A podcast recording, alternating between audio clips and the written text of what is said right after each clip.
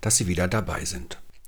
Nachdem es ja letzte Woche ums Baden ging, heute mal etwas zu einem Thema, was damit zu tun hat. Neulich bin ich über folgenden Satz gestolpert.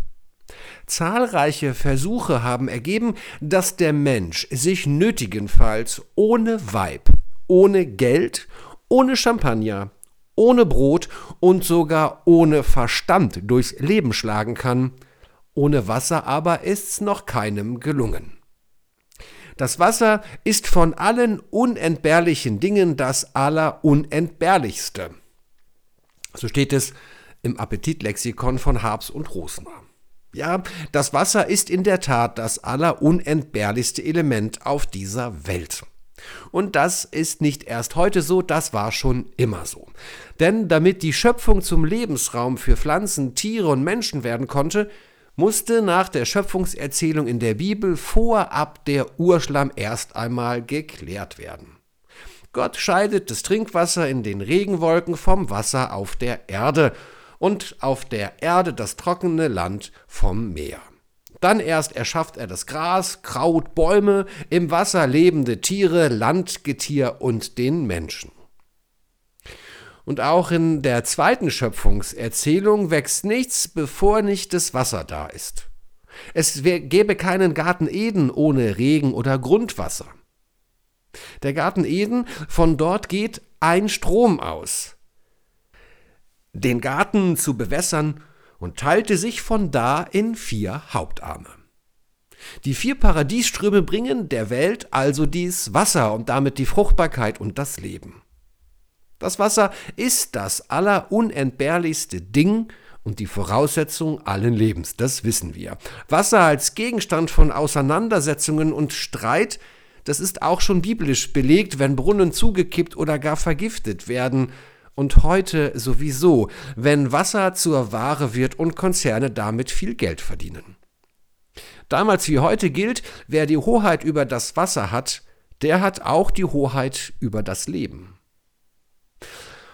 Und alles, was uns heutigen das Wasser bedeutet, wofür es gut ist, das war auch schon in der alten Zeit so. Wasser, das reinigt uns, es heilt und ja, es stillt den Durst. Und so ist das Wasser in der Bibel auch ein Symbol für Gott, der allein den Durst der Seele zu stillen vermag. Wie der Hirsch lechzt nach frischem Wasser, so lechzt meine Seele nach dir, Gott, heißt es in den Psalmen, diesen alten Liedern und Gebeten.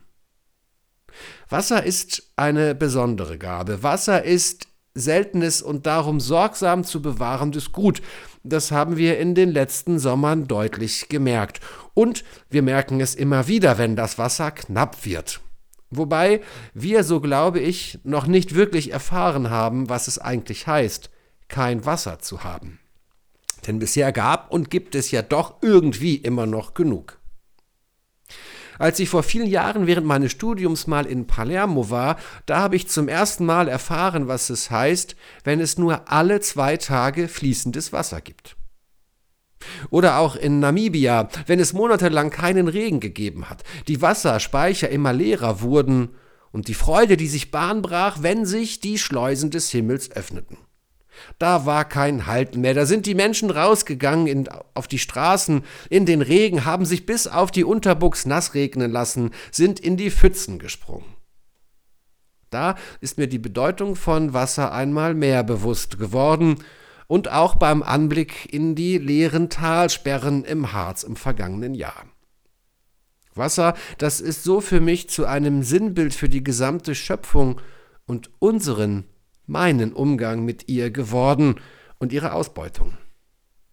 Die Schöpfung, das ist ja nicht nur ein System, das irgendwie funktioniert. Die Natur, die sich vielleicht irgendwie wissenschaftlich berechnen lässt oder Vermutungen anstellen lässt, das ist doch mehr. Die Schöpfung, das ist doch Schönheit, das ist Ordnung, Sinn und auch Vielfalt, wo alles zusammenhängt und miteinander verbunden ist. Schöpfung, das sind für mich Zeichen der Liebe und der Sorgfalt Gottes. Schöpfung, das sind Zeichen seiner Kreativität und auch seines Humors, um uns zu erfreuen und uns seine vielfältigen Möglichkeiten zu zeigen. Gott ist eben nicht einfältig, sondern vielfältig. Die Schöpfung, sie zeigt mir auch, welchen Blick Gott auf mich hat, dass er mich, uns alle anschaut und darin vor allem einzieht, nämlich Schönheit. Er sieht den Sinn, der in meinem Leben steckt und sieht die Vielfalt meiner Möglichkeiten. Ich darf mich an diesem seinem Geschenk freuen, an dem Leben freuen, das er mir täglich gibt. Und ich darf mich an den Spuren freuen, die er hinterlässt in seiner Schöpfung, deren Teil ich ja bin, aber eben auch in meinem Leben. Marcel Proust hat mir einen sehr schönen Satz gesagt, nämlich, die wahre Entdeckungsreise besteht nicht darin, dass man neue Landschaften sucht, sondern dass man mit neuen Augen sieht. Und ich glaube, darum geht es doch auch, die Welt um mich herum mit neuen Augen zu sehen und mich dann daran erinnern zu lassen, dass Gott uns allen den Auftrag gegeben hat, diese seine wunderbare Schöpfung zu bewahren.